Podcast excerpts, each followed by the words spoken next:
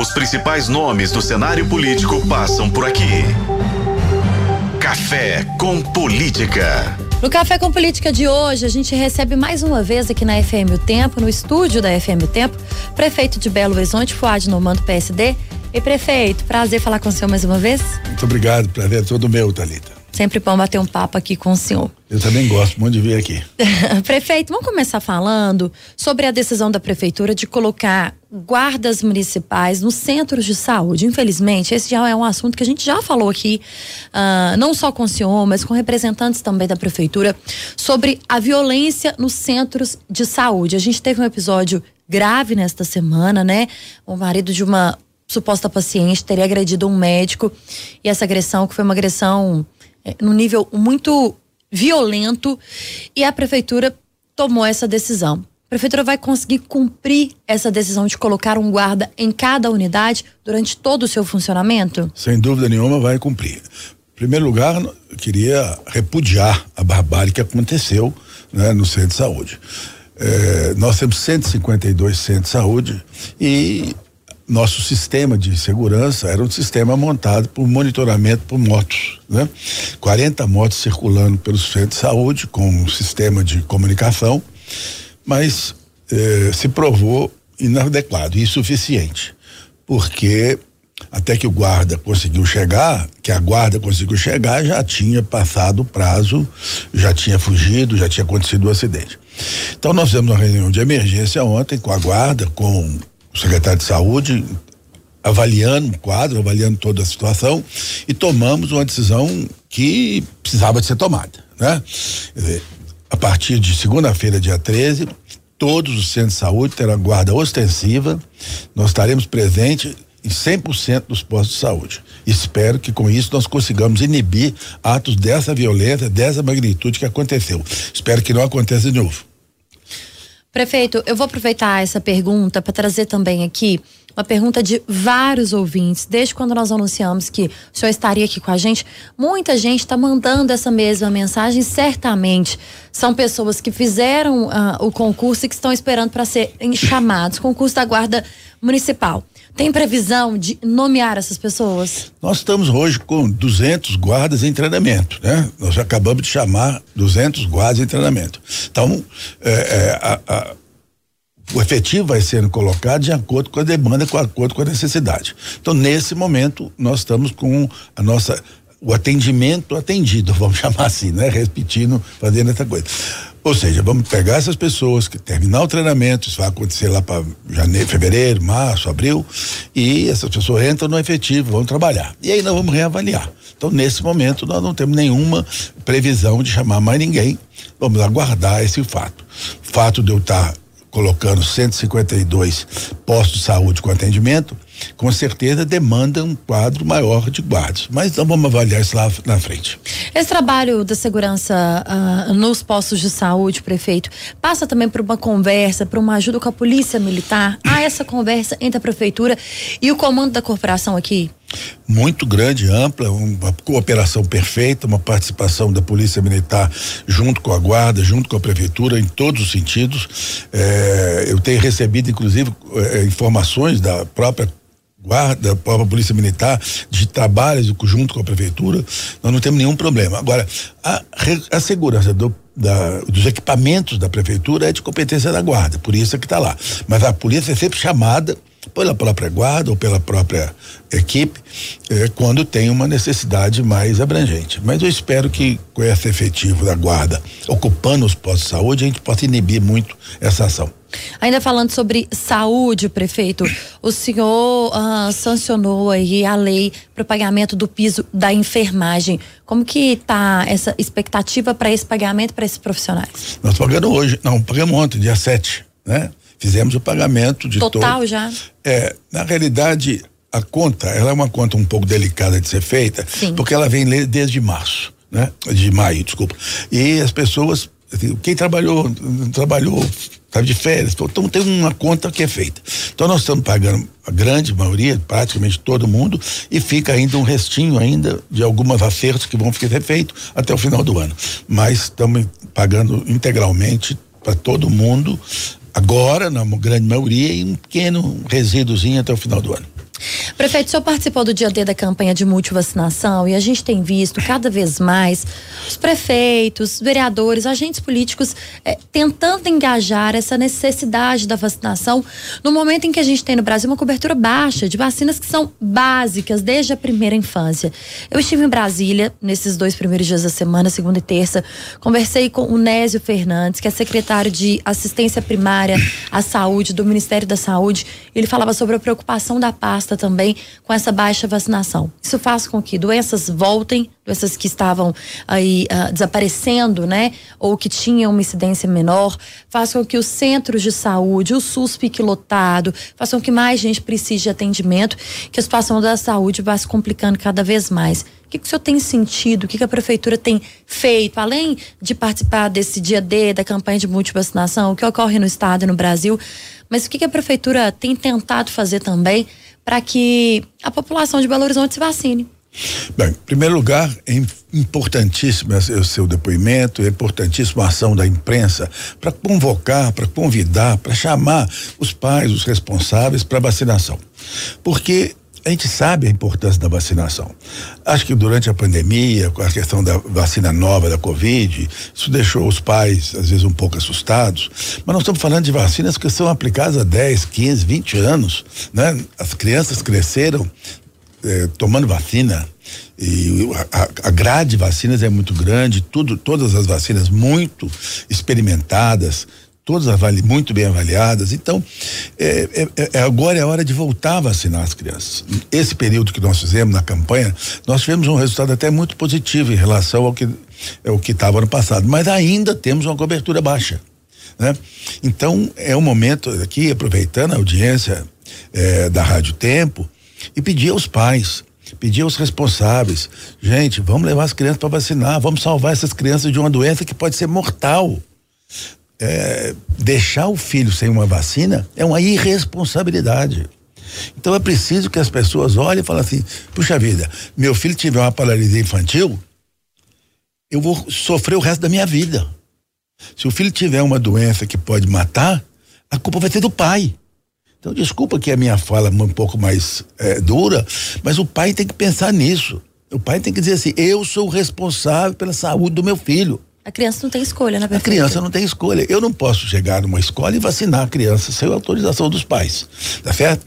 Mas os pais têm, de, têm obrigação de levar suas crianças para vacinar. Fica aqui o meu apelo a todos os pais, todos os responsáveis. Se você tem um vizinho que tem uma criança pequena e não vacina, convença o seu vizinho, ele vai levar a criança para vacinar.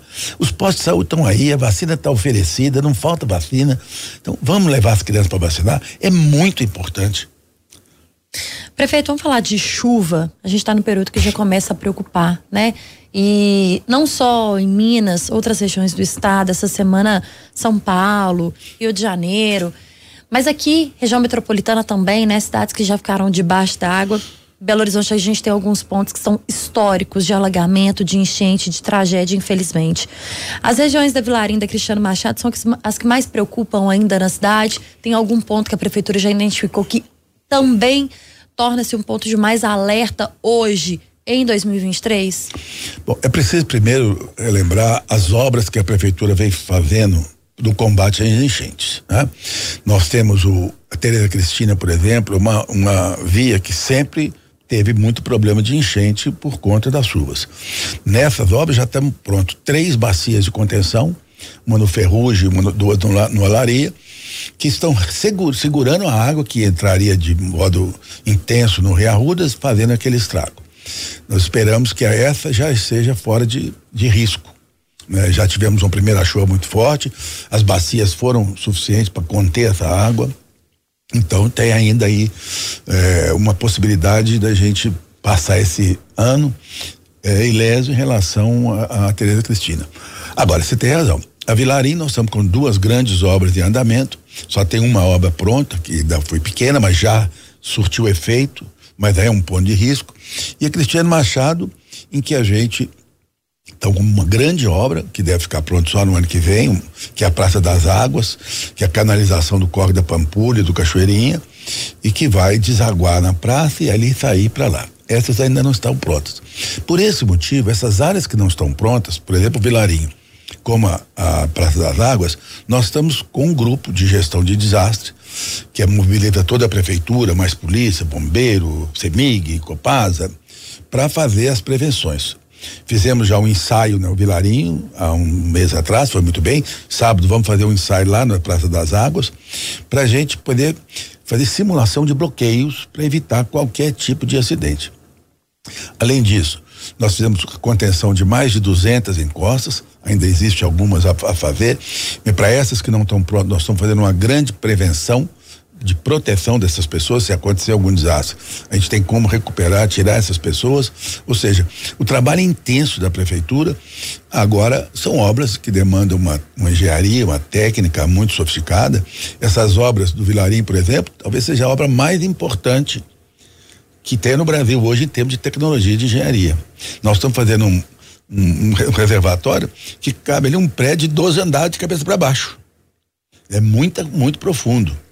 Precisa chover muito para conseguir. É, mas ela não está pronta ainda. A expectativa é que ela fique pronta no meio do ano que vem, uma delas, e a outra só em 2025. Então, o trabalho que nós estamos fazendo é para fazer uma grande contenção. São obras que não se fez há 20, 30, 40 anos atrás. Nós estamos fazendo.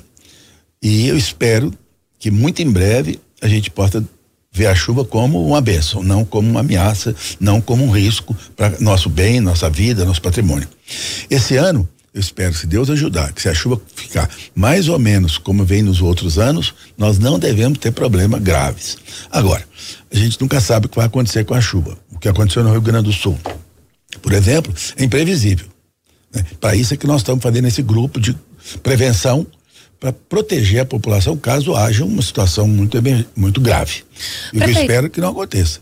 A população está aberta eh, quando a gente fala sobre o trabalho da Defesa Civil, da prefeitura, por exemplo, de e quando a gente pede para que a população acione a Defesa Civil, os órgãos competentes quando acha uma rachadura em casa, quando tem alguma coisa ali que está diferente e pode desabar uma casa, por exemplo. Muitas tragédias na época de chuva acontecem assim.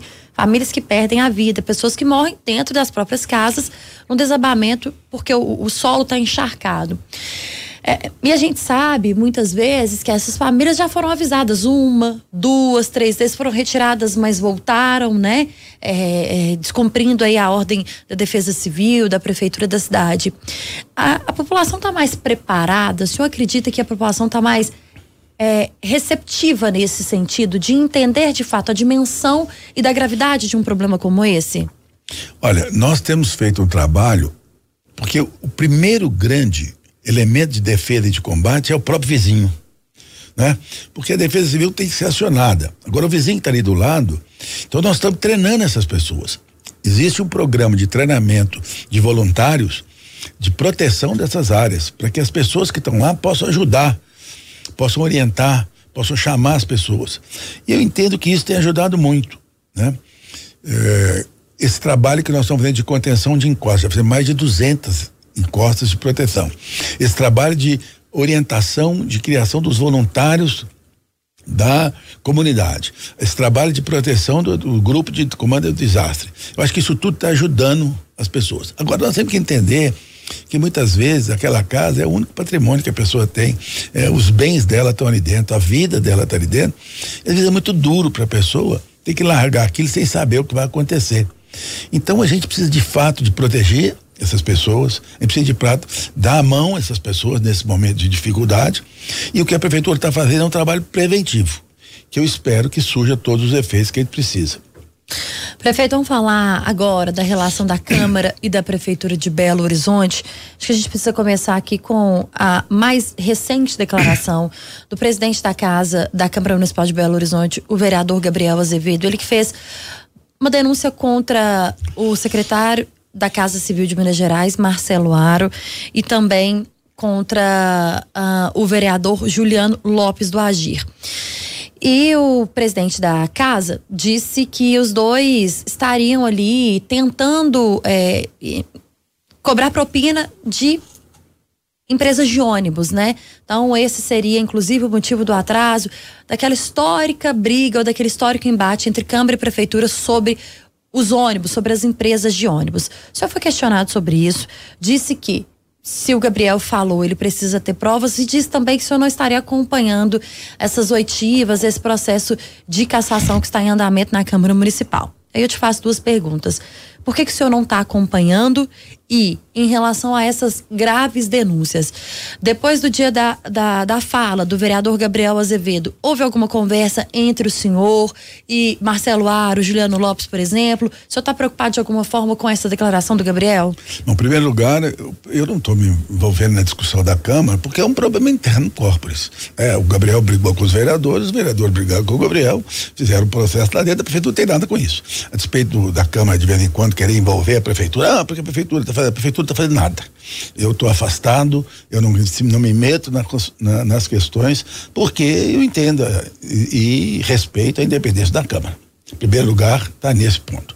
Segundo lugar, o Gabriel às vezes fala umas coisas é, que a gente não pode escrever embaixo, né? E agora, se ele tem uma acusação dessa para fazer, não adianta fazer no plenário. Ele tem que fazer isso no Ministério Público, né? E para fazer uma acusação dessa no Ministério Público, ele precisa ter provas. Então, o que eu falei naquele dia, repito, é uma, um problema dentro da Câmara, eu não tomei conhecimento disso lá atrás, né? Fiquei conheci pelo, vi pelo jornal. Né? O tempo é que pôs na primeira página isso, eu só tomei conhecimento. Aliás, eu tomei conhecimento pelo repórter da, do tempo que me perguntou sobre isso, eu não tinha, nem tinha visto a, a explicação dele. Não é um problema da prefeitura, eu sinto que a Câmara, nesse processo, às vezes tem trabalhado contra a cidade, alguns vereadores têm votado coisas, ah, o prefeito não faz, eu vou votar contra o prefeito. Na realidade, não está votando contra o prefeito, está votando contra a cidade. Nós agora tivemos um projeto rejeitado que combate à poluição em Belo Horizonte e o, dois vereadores foram para a empresa para poder falar não, porque o prefeito me recebe, eu voto contra o prefeito. Não vota contra o prefeito, ele votou contra Belo Horizonte. O vereador não é eleito para atender o prefeito ou não atender o prefeito, ele é eleito para atender a cidade. Né? E eu espero que a Câmara volte a trabalhar pela cidade e as questões pessoais que eventualmente possa ter sejam resolvidas fora do interesse da cidade de Belo Horizonte. A Câmara teria dito que votaria todos os projetos paralisados na casa, os projetos da prefeitura ainda em novembro. Está acontecendo? Está sendo cumprido? Ainda não, mas eu espero que, que, que ela aconteça, né? Porque a cidade precisa dos projetos serem aprovados. Nós estamos, a prefeitura eh, trabalha em harmonia com a Câmara e os projetos, para que a prefeitura possa trabalhar, os projetos serem aprovados na Câmara. Então, eh, eu espero, tem projetos lá que estão parados já há algum tempo. Eu tenho projeto lá que eu encaminhei em julho agosto, não tem nem número até hoje. Quer dizer, é uma coisa que não é admissível, né? Mas eu espero que o presidente prometeu, vamos ver se dessa vez ele cumpre a promessa. Prefeito, ainda sobre Gabriel Azevedo, ele tem insistido em dizer que tenta conversar com o senhor e o senhor não conversa com ele. É, essa situação, depois de toda aquela confusão envolvendo o senhor e ele, há alguma previsão para que o senhor sente com ele e converse? É uma decisão de não recebê-lo exatamente por toda essa confusão nos últimos meses? Olha, ali é uma questão assim. O Gabriel tem feito uma série de promessas e não tem cumprido. Então, conversar, sentar para conversar comigo, para prometer coisas que eu não sei se ele vai cumprir, é bobagem. Para que não perder nosso tempo? Tá certo?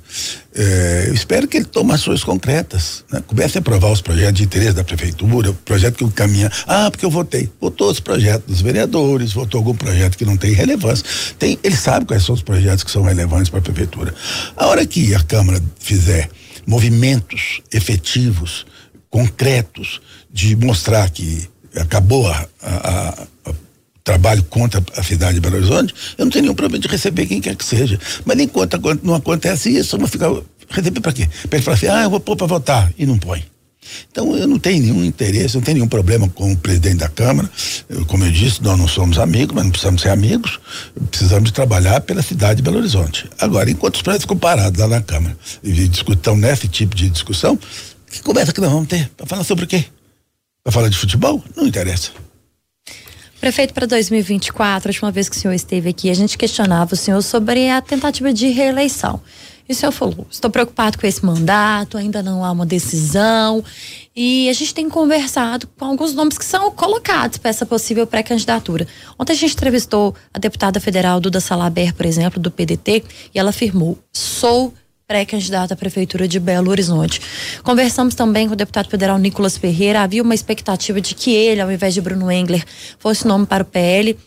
Ele negou, disse que não, que realmente é o nome de Bruno Engler. Já uma decisão do senhor e do partido sobre a tentativa de reeleição de Fuad Noman, sobre uma composição de chapa, com quem o partido conversaria para tentar essa reeleição?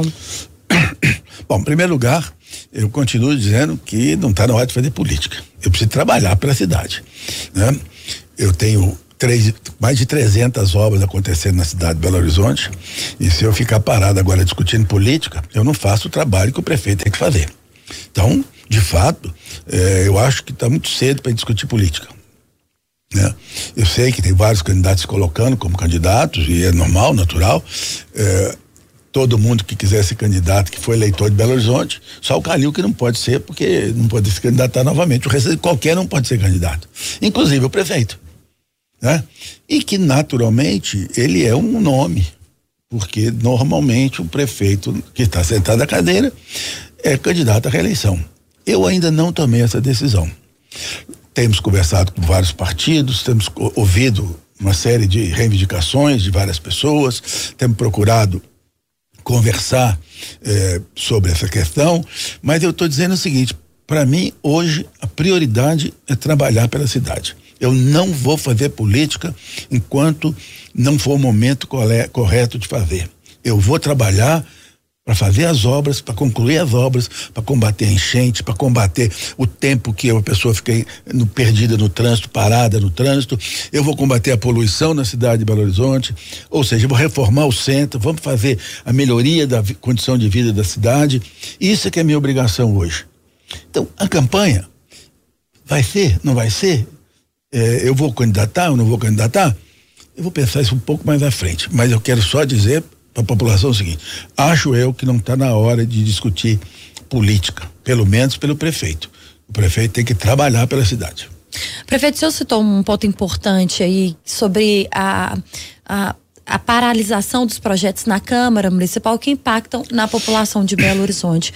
Quais projetos hoje que são os projetos importantes para a Prefeitura que estão parados na Câmara? O senhor conseguiria elencar aí para a gente alguns que Não. são aqueles de prioridade? Então, por exemplo, nós temos dois projetos lá que solicitam autorização da Câmara para fazer empréstimos para fazer obras na cidade.